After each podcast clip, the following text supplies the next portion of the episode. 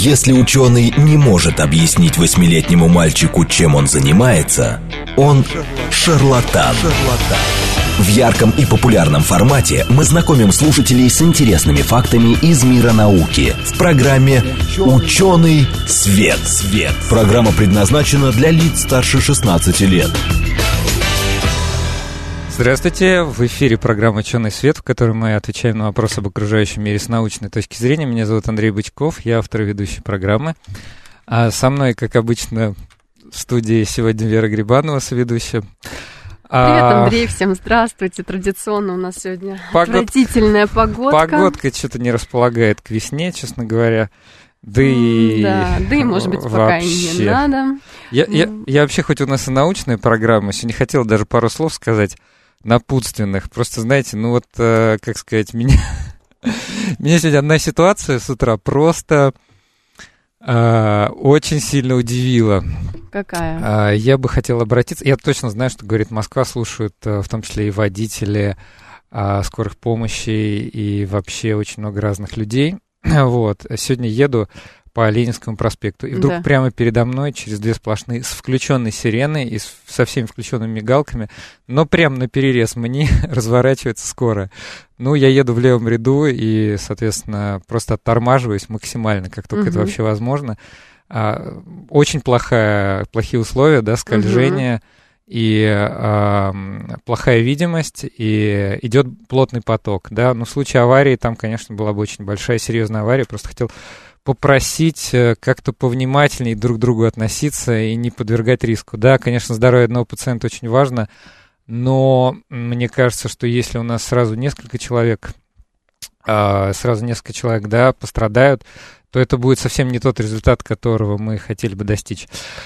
Вот, так что видите, какая интересная у нас погода. Но сегодня мы будем говорить, конечно, не о погоде, хотя у нас были климатологи, и вот, кстати говоря, мне кажется, что все-таки а эта весна нам опять демонстрирует, что есть э, изменения климата. Да, нормы. есть, э, есть достаточно интенсивные, как это правильно сказать, эм, Ос осадков много, ты это хочешь? Вообще, количество, нормы, да, количество неблагоприятных гидрометеорологических явлений, говоря научным языком, увеличивается со временем. Мне вообще кажется в последнее время, что мы как будто в тропиках э, живем. У нас такие ливни, они начинаются, Тут потом дождь, резко прекращаются. солнце, да. да. В общем, очень интересная история, но сегодня мы поговорим тоже немножко о природе, немножко об антропогенном воздействии. Такая, в общем, э, затравочка. Сегодня мы поговорим про загрязнение почв и способы очистки. Угу. Поговорим мы с химиком. Я правильно вообще вас что-то да. подумал, думаю, э, химиком назвал, может быть, человек обидится. У нас сегодня в гостях Анна Макарова, доктор технических наук, профессор кафедры ЮНЕСКО «Зеленая химия» для устойчивого развития РХТУ имени Менделеева Российского химико-технологического университета. Если кто не знает, Анна, добрый день. Добрый день. Да, единственное, можно попросить вас чуть-чуть поближе к микрофону, а то наши слушатели будут жаловаться. Да, кстати, мы в прямом эфире, поэтому смс номер 8 925 4 восьмерки 94 8 или телеграмм говорит МСК Бот, пожалуйста, мы вас приглашаем. А наш постоянный слушатель 36 пишет, у природы нет плохой погоды. Слушайте, я совершенно с вами согласен а, с, с Новым годом, с первым снегом. Да пока еще вроде снега не видно. Вот. А, ну, слушайте, мы тоже вас очень рады видеть и слышать. вот, Анна, скажите нам, пожалуйста, а, хотел привязать к сегодняшней погоде, не получится. Как Значит, вообще мы, да. загрязнения попадают туда, да? Да, вот ну, я просто подумал, что вот это вот, э, то, что вот такие условия, да, дождь, и, э, допустим, вот на том же Ленинском проспекте посередине есть клумба, знаете, да, ну, представляете, на, на многих трассах есть посередине такой газончик. Это мне всегда было интересно. А, вот машины едут, и э, вот эта вот вода, она выплескивается вот на эту траву, да, траву, траву, вот, и, соответственно, туда попадает в том числе и остатки бензина, топлива, может быть, бензина, каких-то горюче-смазочных э, материалов. Остатки шин, ну, кусочки. Кусочки да? шин, Рез, да. Резины. И еще черт, черт знает что, да, раньше ведь у нас э, свине, э, бензин был этилированный, туда добавляли тетраэтилсвинец, такое специальное вещество, которое как бы квази повышало октановое число. Вот. Сейчас тоже используются присадки, возможно, с использованием тяжелых металлов. А, вот как вы считаете, вот эти вот а, газоны, да, они сильному подвергаются а, загрязнению, воздействию с точки зрения, может быть, тяжелых металлов или других загрязнений? Ну, разумеется, сильному. То есть тут как бы второго мнения быть не может. Конечно, э, все, что расположено близко к дороге, оно подвергается, особенно где интенсивное движение, оно подвергается достаточно сильному воздействию. Ну, понятно, как бы даже я, может быть, и не сомневался, что вы так ответите, вот. Но сразу возникает такой вопрос. Э, когда мы о каких-то вещах говорим, знаете, про там органическую еду, так называемую, мы, кстати, борцы с органической едой тут в, в этой студии, или, может быть, про какие-то вещи, которые, э, про которые люди говорят, что, ой, очень плохо, это все вредно, там, это канцерогены надо понять масштаб бедствия. Вот э, вообще она сама по себе-то может вот эта почва восстановиться? Или ее как-то надо рекультивировать? Или использовать те технологии, которые, которым, которыми вы занимаетесь? Я ну, говорю про почву а, вот вблизи быть, дороги. А может быть там червяки специальные или насекомые, которые Червяки специальные, да. Ну, Можно не немножко, вот, если позволите, отойти чуть-чуть назад. Конечно. На полшага. Да, да. Конечно. А, потому что, когда мы говорим там загрязняющие вещества, загрязнители, тяжелые металлы, мы сразу представляем некое такое народное суще... Э, вещество, которое неожиданно напало на что-то, и против этого надо обороняться. Надо понимать одну единственную вещь, что, ну, все видели таблицу э, элементов химических, что вот все, что вокруг нас есть, все, все на... и мы сами, мы создадим, создадим из конечного числа элементов. И вот вся наша жизнь, она, как можно представить, вот жизнь вокруг нас, это как музыка. Вот музыка состоит из 7 нот, а мы состоим из там 118 сейчас э, химических да. элементов.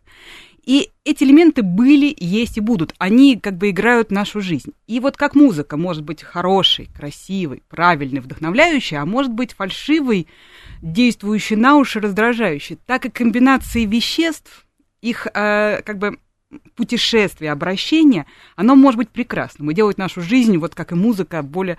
А может быть каким-то фальшивым, ужасным, раздражающим. И вот когда мы говорим про загрязнители, это на самом деле неправильная игра веществ в музыке жизни. То есть мы должны на- научить их играть, научиться играть правильно. Мы не должны бороться с этим. И природа, то есть мы, природа, что такое природа, мир окружающий вокруг нас, он существует не три минуты, не час, не сто лет, он существует миллионы лет. И он умеет играть. Угу. А человечество немножко фальшивит периодически.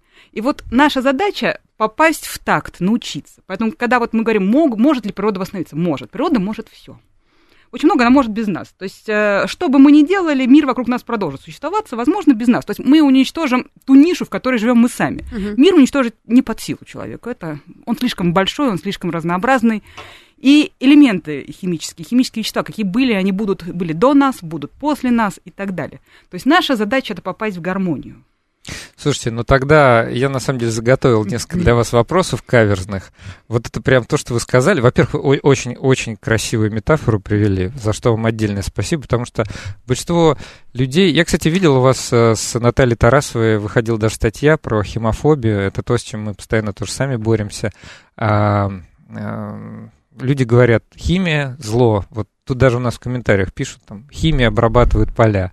Да, даже сама такая формулировка. То есть химия используется в нескольких значениях.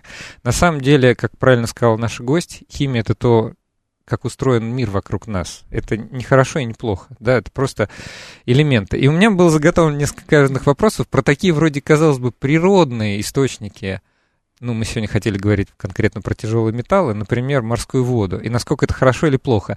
Но мы это оставим для второй части. Мы это, может быть, еще обсудим.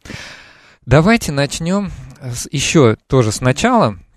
Мы все-таки анонсировали очистку почвы от загрязнения и от загрязнения, прежде всего, тяжелыми металлами. А давайте разберемся. Может быть, кто-то даже и не знает, да и что признаться, и химики да. не всех специальностей, может быть, даже сходу скажут, и, да, что и... такое вообще тяжелые металлы. Ну, а на самом деле четкого определения тяжелых металлов нет, то есть к ним относятся, а, она немножко отличается а, в конвенциальное определение, то есть которое дают под рамки конвенций, и то, что используется в быту. Конвенции есть, какой? Ну, в а частности, Базельская конвенция угу. дает определение, под, под, под ряд технических решений даются определение тяжелых металлов, там, связанных либо с весом, либо Просто даже есть моменты, когда их дает, дается перечнем. Вот. А, в принципе, туда относятся ну, различные группы. Например, медь иногда попадает в тяжелые металлы, железо иногда не попадает. То есть это зависит от точки зрения. Поэтому четкого определения на самом деле нет. То есть даже такие популярные вещества, как железо и медь, друзья, э, оказывается, могут э, по одной классификации быть тяжелыми металлами. Но тогда возникает закономерный вопрос. А чем они вредны? Всегда, все говорят, тяжелые металлы, как бы ни накопились тяжелые металлы, беременным не надо есть морскую рыбу, потому что там тяжелые металлы. А чем же они тогда плохи, когда у нас есть, э, по данным ВОЗ, там, ну, чуть ли не треть, ну ладно, не, не буду врать, большое количество людей, которые страдают той же самой железодефицитной анемией. Да, вроде что плохого-то? Накапливайте, что, наоборот. Что у нас бы. эти самые железо или какие-то другие элементы в нашем организме накапливаются? Сейчас я а, а, немножко объясню. Я не зря сказала про гармонию.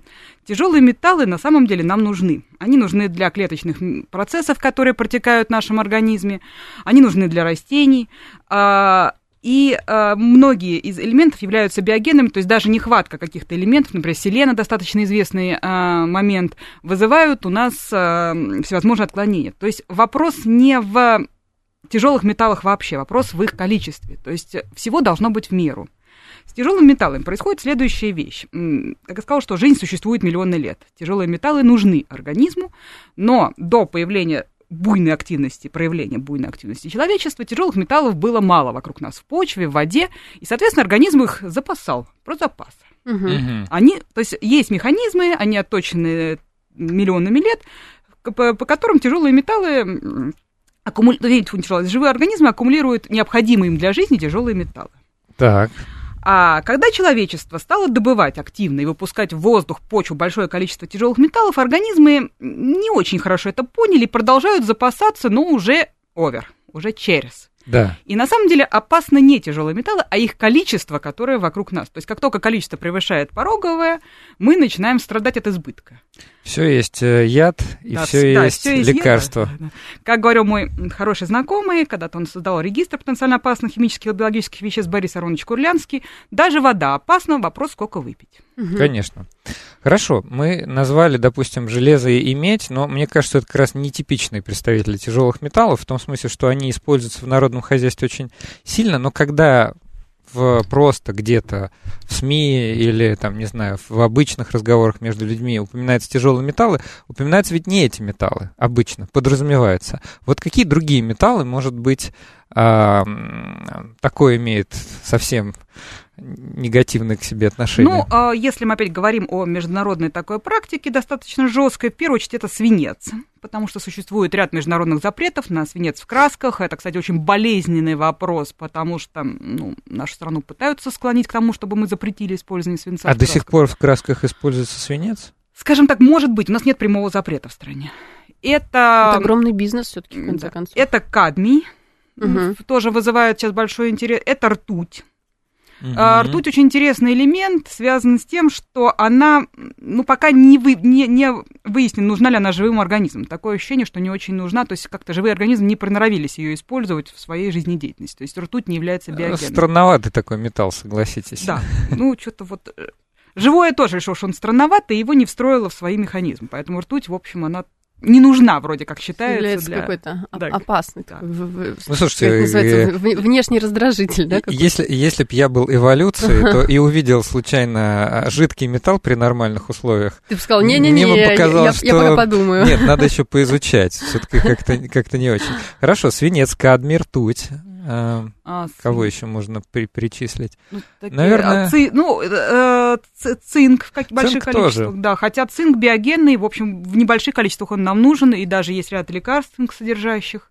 Так же, как и селен, он, а его вот, например, включают в поливитамин. Кобальт, никель. Э, никель, Это да, же кобальт. Это триада да, железа, да, если мы говорим железо, да. кобальт, никель. Да, Кобаль даже говорят, э, опять сейчас боюсь, у нас так много было разных выпусков, что у меня, видимо, какая-то mm, какая остаточная информация. Да, про, и профдеформация тоже. Какие-то знания накапливаются в голове, как тяжелые металлы, а потом частично оттуда только выходят, и поэтому я что-то помню, а что-то не помню. Потому что как, когда, мне кажется, мы говорили о технологии производства безалкогольного пива, рассказывали, что кобальт используется в производстве, исторически в производстве пива, как агент, который как, вот каким-то образом меняет пенообразование. Такой вот по историческим Может причинам. быть, там он же комплексообразователь, может быть, ну, там какая-то какое-то соединение. Да, может быть, что-то типа того. Ну, я просто помню, что кобальт используется. Да и цинк понятно где. Понимаете, он, вообще, я думаю, что даже вот в чем еще проблема, что, ладно, наша нынешняя промышленная деятельность, а наша деятельность до этого, когда мы не знали, как эти металлы. Те, те же самые свинцовые белилы использовали много поколений художников. А цинк, я и, думаю... я так понимаю, краска, печатные станки, газеты, да, вот это печатное производство, там же тоже везде было. Это. А цинк — это же трубы, угу. а цинковка... Да цинка вообще, я думаю, что огромное количество у нас в окружающей среде, вот именно сконцентрированного. Так, ну хорошо. А, а давайте все-таки тогда, чтобы как-то это вот у нас была драматургия, подумаем, а, а как а, все-таки вот эти высокие концентрации, допустим, свинца или ртути, как они негативно, конкретно могут сказаться на здоровье человека? Ну, а, каждый металл уникален. Сейчас я, наверное, более активно, это модно, занимаюсь ртутью. Значит, что говорить про ртуть? Конкретно она вызывает поражение центральной нервной, ну, нервной системы, в первую очередь центральной. Она достаточно действительно опасна для маленьких детей беременных женщин, потому что по данным Всемирной организации здравоохранения есть корреляция между содержанием ртути в окружающей среде и средним IQ детей. Понятно, что дети разные, всегда есть кто-то умнее, кто-то не очень, но вот есть корреляция между концентрацией ртути и средним IQ населения, скажем так, детей вот. То есть а, а вот у меня сразу вопрос, да. А вот, э, допустим, берется какой-то округ, да, там, я не знаю, локация. Mm-hmm а рядом с этой локацией где-то есть в доступе свободном ртуть, так получается? С ртутью все немножко сложнее. Организм у нас действительно способен накапливать ртуть, особенно метил и ртутные соединения. Но, эти, но этим организмы отличались и миллионы лет назад. Соответственно, уголь и нефть содержат повышенное mm. количество ртути, потому что те растения также ее накапливали. Mm-hmm. И сжигая нефть, и особенно уголь, в частности бурый, мы выбрасываем тонны ртути в атмосферу, причем мобильные. То есть она подвижна, она летает, она не связана, потому что э, ну, тяжелые металлы опасность, их часто зависит от того, в какой форме они находятся. Например, сульфид ртути, киноварь. Угу. Ее можно купить в любом художественном магазине как краску, краситель краску, просто. как краситель, да. И, в общем, она не опасна, она достаточно стабильна, нерастворима в воде. Если уж там что-нибудь совсем экзотическое с ней не делать, в принципе, она достаточно стабильна и безопасна. А когда мы сжигаем уголь, газ, ну, в, га- в газе меньше, угу. соединения, в первую очередь уголь, дальше нефть, мы выбрасываем тонны ртути в атмосферу фактически ежегодно. Понятно. Ох, э... все, все говорят про то, что выбросы, там, СО2, например, а оказывается, надо еще кое о чем другом задуматься. Зря вы сказали про ртуть. не, ну, конечно, не зря. Наши слушатели просто сразу же начали интересоваться. Да, разбитый градусник. Да, про... ну, давайте ответим, давайте раз мы сказали, что у нас интерактив. Э, Олег спрашивает, а, кстати, а разбитый градусник вообще опасен или нет? Есть много мнений, и да, и нет. Спросите, пожалуйста, гостя. Да, есть много мнений. Я вот, когда начинала работать с ртутью, тоже подошла к отцу, говорю, пап, вот ну, он у меня тоже химик, мы, мы как потомственные химики. Я говорю, ну вот, там ртуть, опасно, как безопасность. Он говорит, понимаешь, говорит, когда я вот был маленьким, мы играли с ртутью. Мы разбивали градусники, клали ее себе в рот и вообще с ней играли. Я, видишь, говорит, я жив. И действительно, можно сказать тоже про ту же ртуть, что вот если брать металлическую ртуть, то ей лечили запоры. Да. То есть, ну, тут был два вопроса. Либо человек помрет от запора, либо все выйдет. От ртути он просто не успевал помереть, запор раньше. Ну и плюс, мне кажется, все-таки в ЖКТ же другая среда, и мы не знаем, будет ли там она растворяться. А все-таки ртуть это металл, и не, не так-то легко его растворить в воде. Да. Для этого нужно, нужно какое-то соединение, которое вступит с ртутью в взаимодействие. да. окисления. И вот про ртуть, значит, из разбитого градусника. Вот сами эти шарики, если их собрать быстренько, в принципе, то есть опасности, ну, как бы их надо собрать, желательно под слой воды, э, потому что действительно она в воде плохо растворяется, и дальше можно утилизировать, отнести на специальные пункты. А опасна она в том случае, если она разлетается. Эти мелкие шарики, причем чем больше поверхность, тем это хуже, попадают в какие-то трещинки, в ковер и еще куда-то, и начинают испаряться, особенно если вот натоплено. Поэтому, если вы разбили градусник, ну, самое лучшее, конечно, как рекомендуется, вызвать МЧС, чтобы они вот это все собрали, померили. Если это по каким-то причинам невозможно, то максимально собрать эти шарики и желательно не пытаться их распределить, допустим, там пылесосом, чем-то еще начать мести, мести да, лучше всего вообще на скотч. Мы их собираем, когда вот, ну, мы работаем с металлической ртутью, если вдруг расползается по лаборатории, скотчем просто их вот так вот ловишь. Да. Самая хорошая вещь. И дальше, собственно говоря, проветривать помещение, потому что если что-то улетело, то концентрация возрастает в теплом закрытом помещении. То есть вот у меня тоже лаборатории пришли, открыли окно. Это как бы вот заповедь. Потому что мало ли что, все равно какие-то шарики могут улететь, не за всеми не уследишь. Студенты пришли, проветрили, пришли, проветрили. Вытяжки обязательно, то есть проточный воздух. Да, я хочу присоединиться к словам нашей гости. Э, мы же тоже, кстати, на химфаке работали угу. с а, ртутью. Там был капающий ртутный электрод да. на электрохимии. И, в общем-то, там стояла такая чашка здоровая. Там, наверное, раз в сто больше этой ртути, чем в градуснике. градуснике. Поэтому было как бы, тоже было ощущение, что вроде как тут уже люди 40 лет работают в этой лаборатории, вроде ничего. Но одновременно с этим я помню эпизод, когда ртуть случайно разлили в коридоре. Нет, и полностью это не в коридоре. Сняли паркет. Не это в, в лабора... на, на минус первом этаже. Я помню, тоже там был уже эпизод. Угу. А, ну, там не на этаже, а в лаборатории, по-моему, на полу. Ну, в общем, тут наши истории химфаковские, э, ну, да, может быть, не, все, не всем интересны, да, вот, но э, пишет слушатель Смит, ртуть можно собрать свинцово-оловянным припоем. Наверное, будет образовываться амальгама, но это не точно. А знаете, я бы вам советовал в базовом, в базовом варианте обратиться к сайту МЧС, там есть раздел кажд, каждого регионального МЧС, раздел «Что делать если вы случайно разбили градусник. Э, и там вот действительно скотч рекомендуется, работать в перчатках, какую-то взять одежду, если случайно на одежду попало, выкинуть. Старую, да, лучше, да, лучше не, не пылесосить, потому что тогда угу. у вас эти мелкие капельки окажутся в пылесосе. Вот, и действительно проветрить помещение. Ну, перед этим, конечно, желательно еще оттуда удалить людей, животных, и лучше, чтобы этим один, один человек занимался. Поэтому разбили градусник, а, не, ну, э, не паникуйте, вот, то есть это не самое страшное, что может случиться в жизни, вот, просто аккуратно выполните эту инструкцию. Инструкцию найдите, я не знаю, себе, если переживаете, найдите на сайте МЧС, распечатайте ее. А, значит, опять же, слушатель Смит продолжает такое же про другое. Вдоль дорог надо сажать ядовитые мухоморы, собирать их и утилизировать. По легенде, они хорошо впитывают тяжелые металлы и при этом не популярны у грибников, а еще это красиво. Хм. Очень э, Оригинальный, оригинальный совет. Вы знаете, вот во второй половине программы мы и обсудим, что надо сажать вдоль дорог и как Чтобы это потом собирать эти утилизировать. тяжелые металлы. Да, давайте еще несколько, несколько комментариев наших слушателей. Слушатель 34 пишет. Я только некоторые слова придется мне вырезать. Закон. Китайцы, выращивая овощи на наших землях, загрязнили, загрязнили, загрязнили химией сотни тысяч гектар, как их можно очистить? А у нас меньше минуты до перерыва. У вас есть какой-то комментарий? Можем это во второй части обсудить? Ну, Можем. Ну, быстро, наверное, нет. Быстро нет, да, обсудим. Хорошо, значит, э, по поводу свинцово-оловянного припоя возможно, может быть, образуется абальгама. И э, в качестве затравки зачитаю вопрос. А, моя тетушка носит на, руках, на руках и ногах медные браслеты. Действительно ли они полезны? Зачем на ногах? Э, не знаю вообще, зачем она носит, но мы подумаем и, и, может быть, дадим вам ответ в второй половине программы. А пока я напомню, что мы сегодня говорим о химии, а конкретно о загрязнении почвы, конкретно тяжелыми металлами. А у нас в гостях Анна Макарова, доктор технических наук, профессор кафедры ЮНЕСКО «Зеленая химия» для устойчивого развития РХТУ имени Менделеева. Слушайте нас после новостей. В ярком и популярном формате мы знакомим слушателей с интересными фактами из мира науки в программе «Ученый свет». свет.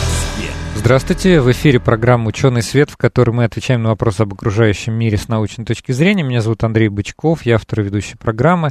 Со мной в студии и, как обычно, Вера Грибанова. Вера, привет.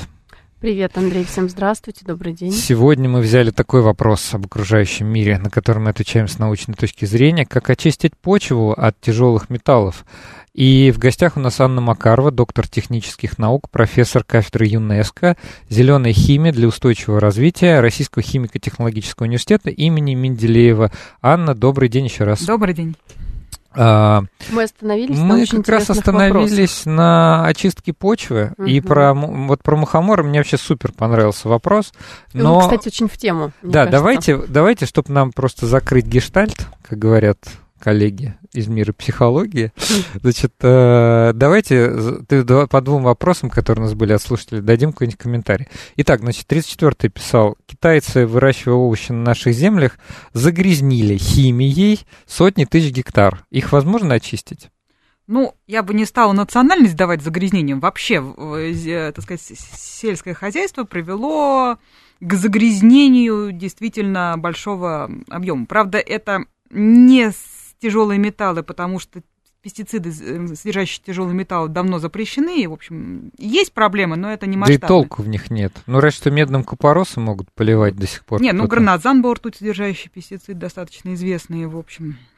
То есть они были, но, насколько я знаю, сильного загрязнения и быстро прекратили использовать не удалось. А угу. вот то, что мы изменили фосфорный и азотный цикл, ну, это не только китайцы, это все виноваты. Ну вот, так что, а вот э, как их можно очистить? Мы, может быть, ответим в связи с другим вопросом. Хорошо, а вот про медные браслеты, что думаете? Про медные, ну, могу сказать, что в детстве я тоже носил медное кольцо, мне нравилось, когда почему-то зеленели пальцы. Ага. Вот. Я не думаю, что есть какая-то польза от таких вещей.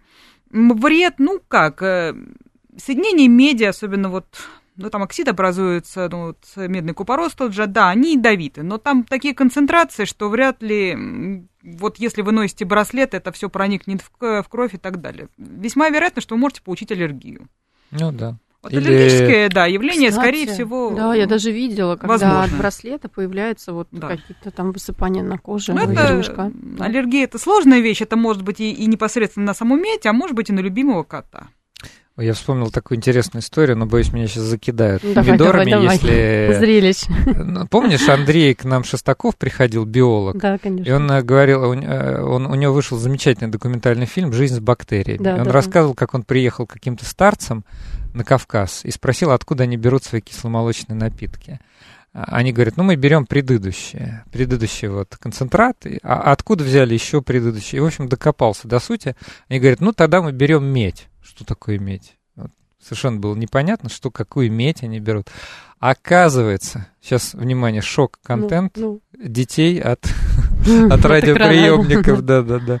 Значит, а, они брали советские, в советское время советские там какие-то копеечные монеты, ну, которые называли медью, но, в принципе, это медь, содержащий сплав, вот, и кидали в молоко, и образовалась простокваша, потому что пока эти пятикопеечные монеты ходили по рукам, вот, там большое количество всякой разной микробиоты образовывалось на них. Ну, как бактерии, они всегда вокруг нас, да и плюс еще руки, контакт, вот, и происходило брожение. И, видимо, чисто эмпирически они выяснили, что именно вот, допустим, эти монеты, э, так, там такой баланс правильных каких-то кисломолочных бактерий и э, патогенных, что это потом можно вполне пить и употреблять в пищу. Да, ну, вот а что сделали? Помните украшение строптивого? Вино как производится? Как да, вино кстати, да. Ногами Ногами топ. Да, и тоже из, из Сигары, тех... которые кубинские дамы на бедрах накручивают. Из тех же соображений. А вы, говорите, а вы говорите химия. Вот все натуральное. Все абсолютно натуральное, все с рук и из других частей тела. Да. Значит, 36-й э, продолжает. Тетушка утверждает, что медные браслеты ей помогают. Ну, слушайте, э, это уже прям я вам рекомендую послушать целую плеяду наших программ с Александром Панчиным, там, которые связаны с э, есть несколько понятий, но если так вообще в двух словах, то не все, что человеку кажется, помогает, э, оно действительно полезно, потому что есть эффект плацебо, тут надо проводить большие исследования. И вообще, я, может быть, там что-то другое, какой-то да, фактор я, на самом деле помогает. Да, я про медь не читал. В конце концов, ты когда надеваешь какой-то браслет, ты испытываешь большую уверенность, что это тебе может помочь. Я говорю, я не читал исследований, в таких, во всех спорных случаях у нас в науке рекомендуется обратиться к хорошим а, публикациям в хороших рецензируемых журналах, найти метаобзоры с, с высоким э, индексом и, в общем, цитируемости. И Вот. Циркониевые браслеты, говорят, от давления помогают. Вот ровно все то же самое. Могу все свои слова, что только что сказаны про медные браслеты, обратить и про циркониевые браслеты. Мы не знаем. Но, знаете, если бы они действительно были какой-то панацеи, наверное, в медицине уже Я думаю, зарегистрировали. Были бы да, какие-то. Да. А, хорошо. А, вот про, про ядовитый мухомор очень заинтересовало, потому что это пересекается с тем, о чем мы хотели а, сказать а, сегодня. Вообще, в целом, говорят, а, грибы накапливают, вот эти плодовые тела грибов накапливают тяжелые металлы. Слышали да, есть такое, и считается, что действительно в грязных э, районах ряд грибов есть не стоит, в частности, свинушки этим отличаются. Действительно, можно потравиться. Вот хотела этим, этой весной пойти собирать строчки с морчками, меня отговорили, говорят, одно семейство собирало их, тоже сильно потравились, потому что действительно грибы могут накапливать. Да, вот есть такая проблема, и правильно вы говорите, что отдельные виды грибов, я тоже про это читал, и э, сам как грибник, мне эта тема тоже совершенно не безразлична. Потом обсудим после эфира. Значит, а что же тогда надо сажать в почву, чтобы, может быть, как-то все-таки помочь с тяжелыми металлами? Ну, вот если говорить вдоль дорог, у меня появилась такая идея, даже с коллегами я обсуждала, правда, нам пока не дали добро на подобные эксперименты в ВУЗе, где много студентов. У меня появилась идея, что борщевик, вот эти здоровые штуковины, вполне способны, по всей видимости, аккумулировать тяжелые металлы. Мало того, их страсть расти именно в не очень чистых местах. Если вот вы посмотрите на поле, то там, где он растет, это обычно ближе к дороге, то есть вот он в угу. центре, в общем, как-то ему там не очень комфортно. А вот поближе к какой-нибудь свалке или дороге... К дороге, да. Да-да-да, он почему-то вдруг начинает начинает куститься. С другой стороны, большая биомасса, что тоже хорошо. То есть, чем больше биомассы, тем больше он в себя втянет, всего и вся. Вообще, любое растение втягивает тяжелые металлы, вопрос в количестве, сколько угу. оно это делает. То есть, любое совершенно растение какое-то количество металлов в себя все равно...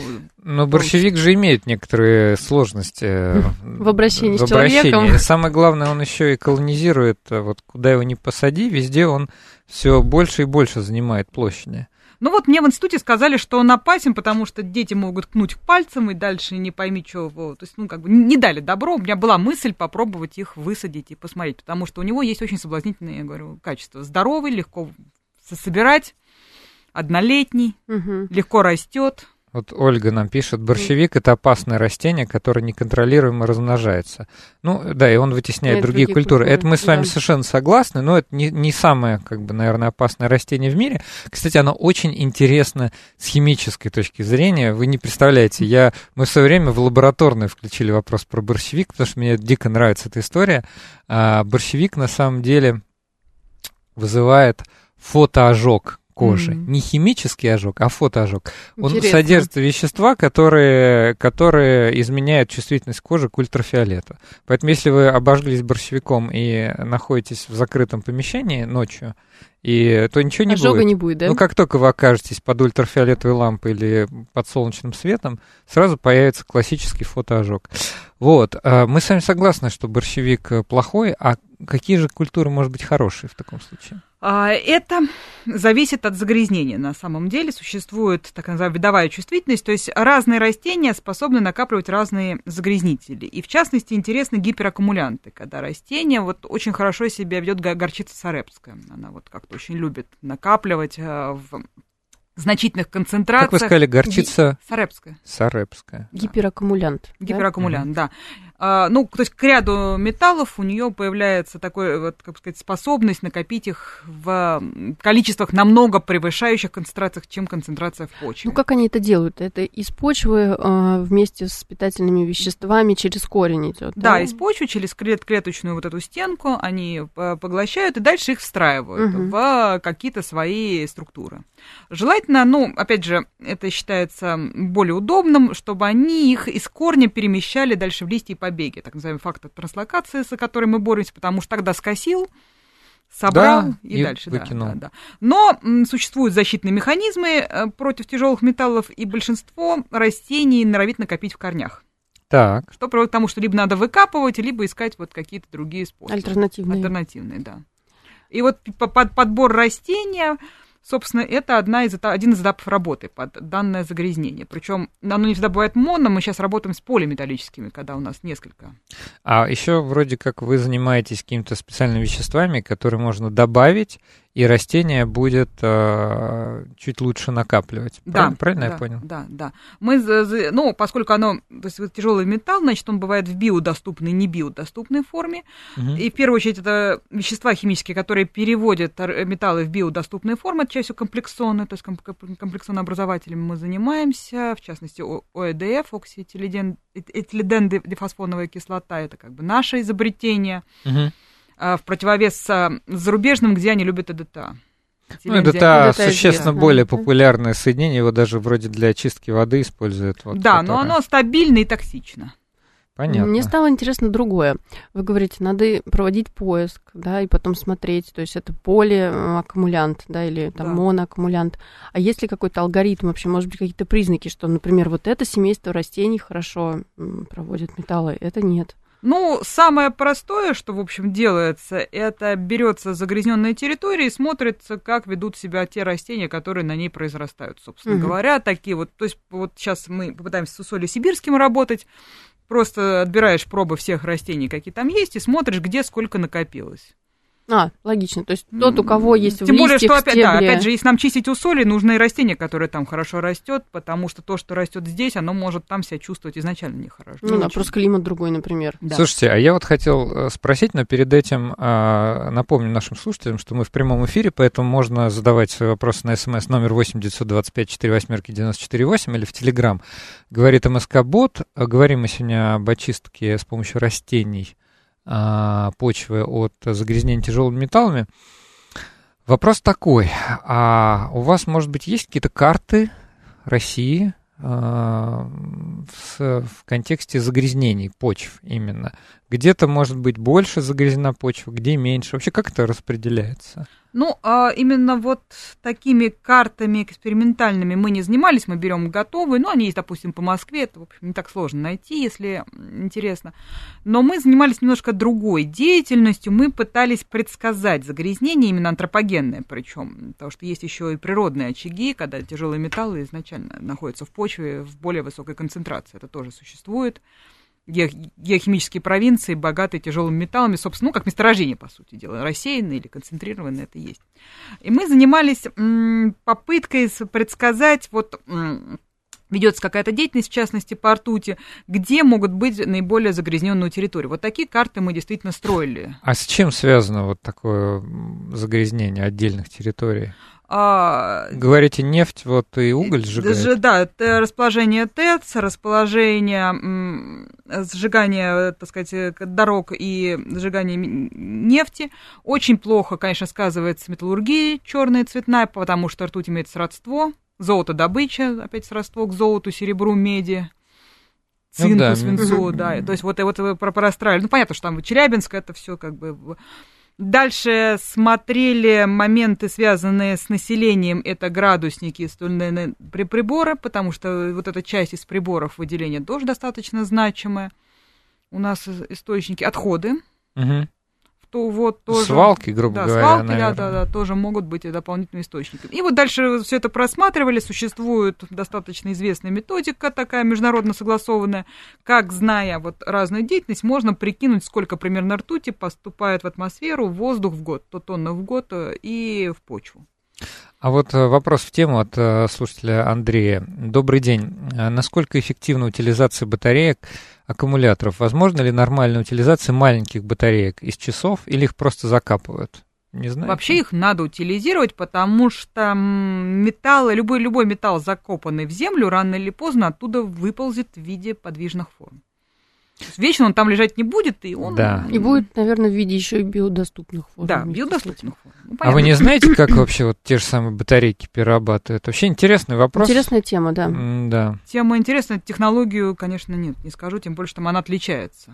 Но в любом случае батарейки, конечно, надо сдавать, и мы очень рассчитываем на то, что э, переработкой занимаются компетентные люди. Но мы надеемся. И их просто не зарывают, скажем да, так. Да, мы нет. очень на это надеемся. Ну, точно не... Ну, слушайте, знаете, зарывать источники там там дорогих достаточно цветных металлов тоже как-то, наверное... Ну, это да, концентрированный источник. Нет, конечно, никто их не взрывает, это действительно источник достаточно дорогого металла, и его выгодно доставать. Слушатель Вася пишет, насколько опасен противогололедный реагент, который весь остался на газонах после таяния сугробов? Занимались тоже этой темой, мы не очень он скажем так, э, сам по себе противоуглеродный реагент опасен. Он вызывает так называемое солевое ну, избыток соли у растения вызывает определенный... Засаливание, если так грубо да. сказать, почва. Ну, там не засаливание, там он астматический шок вызывает у них.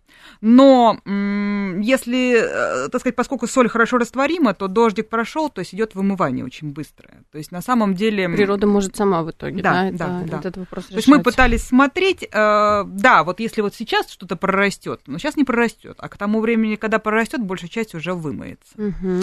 А, Хорошие кстати, новости. да, откроем э, секрет нашим слушателям, да. может, кто-то не знает, если вы тем более занимались, э, что входит в состав реагентов? Какие вообще используются соединения химические? Ну, самое распространенное это натрий, хлор, калий, хлор, кальций, хлор, кальциевые, натриевые, магниевые немножко соли и ацетаты. Mm, интересно. Ну, и они есть... меняются. То есть есть закон Москвы, по которому состав антигололедного реагента каждый год должен быть немножко отличаться, чтобы почва отдохнула. А, ну вот видите, даже за этим Даже есть следят. некий алгоритм. Ну, смотрите, такой. так, чтобы звучит, знаете, уже некоторых людей, как э, когда вот а, к зубному врачу идут, сразу начинают тревожиться. Угу. Вот некоторых людей, когда говорят хлорид кальция, натрия, и калия... И еще ацетаты. Да, еще ацетаты, еще ацетаты, ацетаты вообще. Вот, но э, хлорид натрия, наверное, все знают, слушатели нашей программы, это поваренная соль обычная, которую мы солим. Да, конечно, все равно ничего хорошего от того, что в высоких концентрациях хлорид натрия попадает там на те же газоны нет. Вот, ну, по крайней мере, это соединение известное, хорошо изученное. А, хлорид кальция и хлорид калия тоже похожие соединения. Хлорид кальция, я так понимаю, это как раз отход химической технологии, поэтому его довольно mm-hmm. много там при производстве соды. Ну, ацетат — это соль уксусной кислоты.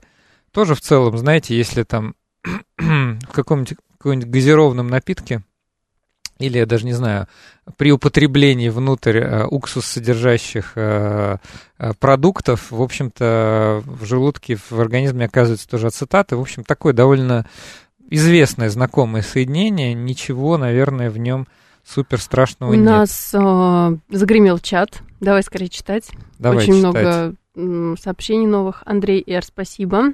А, Владимир, еще, Владимир еще пишет, еще вот водяной гиацинт, в скобочках, эйхорния, отличное, тире, растение для водоемов, как это растение помогает очищать сточные воды? Андрей перебил мой вопрос. Я Простите меня, я думал, я думал, ты сделал паузу. Нет, я думаю, Андрей, мы, да, да, мы да, ее да. используем. Водный гиацинт очень, кстати, красивое растение. Тоже, кстати, паразит, потому что как только отвернешься, она размножается тоже бесконтрольно. Ага, интересно. Кстати, для очистки воды это хорошее качество, потому что нам нужна биомасса. Это как раз вот когда растение неприхотливое и очень быстро разрастается, это означает, что она очень быстрая, поскольку у нас все равно поглощение металлов идет грамм там на килограмм веса в любом случае, то чем больше килограмм веса, тем больше грамм из воды вытянулось. Угу.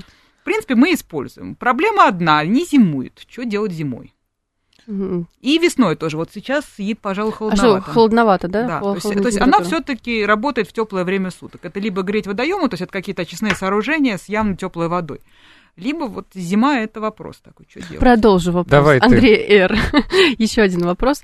А, сравнимо ли влияние на экологию планеты загрязнения Земли и загрязнения океана пластиком? Вот если мы смотрим загрязнение почвы и загрязнение пластиком, я не знаю, я тут хочу а, выступить, мне почему-то кажется, что несоизмеримо, исходя из а, количества, ну вот граммов.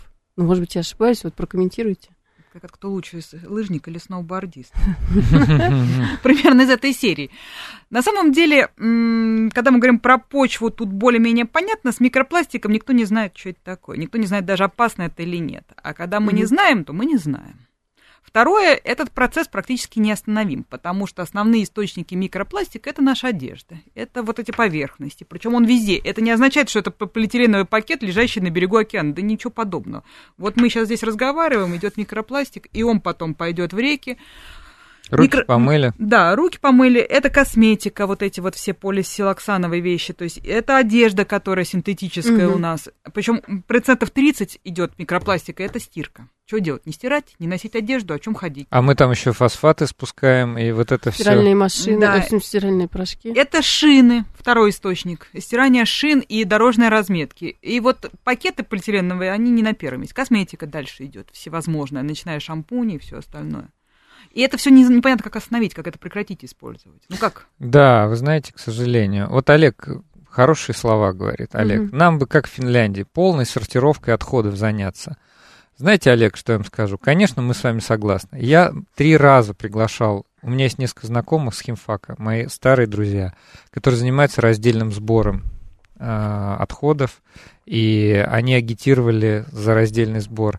Но вы же знаете, что в нашей стране законы святы, а исполнители лихи супостаты. Вот как э, ГБУ жилищник занимается отдельным э, сбором, э, значит, раздельным, я иногда вижу в своем дворе и, конечно, не впечатляет. Самое главное, что идея даже хорошая, есть раздельные мусорки, да, но чуть-чуть больше, я не знаю, пиара, что ли, чуть-чуть более красиво это надо делать, потому что, а, а вот наши гости... Нет, так, так это, увы, не решается, просто я жила вот в Германии, у меня был опыт там проживания в течение, наверное, года в Только Германии. запреты. Нет, не запреты, дело не в этом. В больших городах и больших домах, когда вы не поймаете ответственного, вы не можете, ну, практически не получится у вас. Да, немцы хорошо сортируют, но это требование к частному домохозяйству. Когда приезжает машина, заглядывает в ваш бачок, не понравилось, бачок на улицу выворачивается. После этого, собственно, даже не запрет. А, и, и, в общем-то, жители сами да, идут убираться. Да, и, да, и дальше, во-первых, тебя соседи быстренько, во-вторых, ты сам вылетаешь собирать этот мусор обратно, потому что просто вот выворачивается. Но это можно, если у тебя дом частный. В больших домах в Берлине они говорят, это невозможно. Ты никогда не угадаешь, кто-то что запихнул. Да. Кто, и, кто... ну, подложил свинью. Да. Ну, мне кто-то рассказывал из европейцев, может, про Скандинавию, что все-таки как-то даже смотрят выборочно. Ну, тут тоже вопрос ответственности, реализации. То есть, наверное, когда-нибудь мы к этому придем. А так пока, да, все сложно. А, ваши гости интересно рассказывают. Вам вот. комплимент. Вам комплимент. Значит, а, мы у себя разработали технологию утилизации батареек на основе технологии связывания марганца и успешно работаем. Слушатель Брэнгвин. Спасибо, Спасибо. Хорошая, хорошая идея. Наверное, правильно это делать. Так, э, ну слушай, тут какие-то еще вопросы. Очень... У меня все промоталось. Ты, ты видишь, как, что мы еще да, должны были я, прочитать? Я, я видела. Мне почему-то кажется, что в результате раздельного сбора мы будем больше платить за вывоз мусора. Слушайте, ну... Возможно. Ну, а вот так э, гости... Тоже, тоже не так, тоже западный эм, опыт. Если мы отдельно, допустим, сортируем пластик, то это хорошее сырье, и если компании выгодно дальше его получить и перерабатывать, допустим, и есть возможность, то они даже готовы его возить чуть ли не бесплатно. То же самое касается бумаги, если оно как сырье идет. То есть вот мы пытались несколько раз в университете, МГУ, наверное, есть опыт, что даже можно получать небольшие денежки за... То же самое касается стекла, его можно сдать. То есть можно сделать этот, этот процесс и выгодным, и не платить больше за вывоз. Слушатель пишет, день добрый, шампуни, гели, скрабы и так далее для человека вредны. Химия все-таки. Сейчас, когда Это больно. наш любимый вопрос. Да, это наш любимый вопрос. Но я не знаю, как на него ответить. Хотя бы переслушайте вот нашу программу с самого начала. Наши гости потрясающую метафору сказала и про то, как это все было. И знаете, вот э, тоже про ртуть. Хотел сегодня задать вопрос, но не успеваем по времени. Значит, э, оказывается, морская рыба накапливает много ртути. Отдельные виды рыб, например, тунец, который все мы любим, или кто-то не любит, может быть. Да, вот, из него стейки очень вкусные. Ну, если есть возможность жить у моря, есть э, стейки из тунца. Накапливает, зараза, ртуть. И поэтому, видите, а ртуть откуда в воде? Да она совершенно самочность природная. Химия вокруг нас. Химия это не только вот э, гели, скрабы и так далее. Но мы можем повлиять, мы можем повлиять, мы можем свои вот эти антропогенные следы чуть-чуть хотя бы улучшить ситуацию.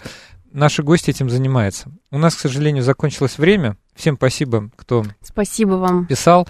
Да, у нас в гостях была Анна Макарова, доктор технических наук, профессор кафедры ЮНЕСКО «Зеленая химия для устойчивого развития» э, Российского химико-технологического университета имени Менделеева. Спасибо, Анна. Было очень интересно. Да, сегодня вот мы в целом и про зеленую химию, и про устойчивое развитие тоже поговорили. Так получилось, что не только про загрязнение почвы, и не только про тяжелые металлы. Всем пока, до следующей субботы.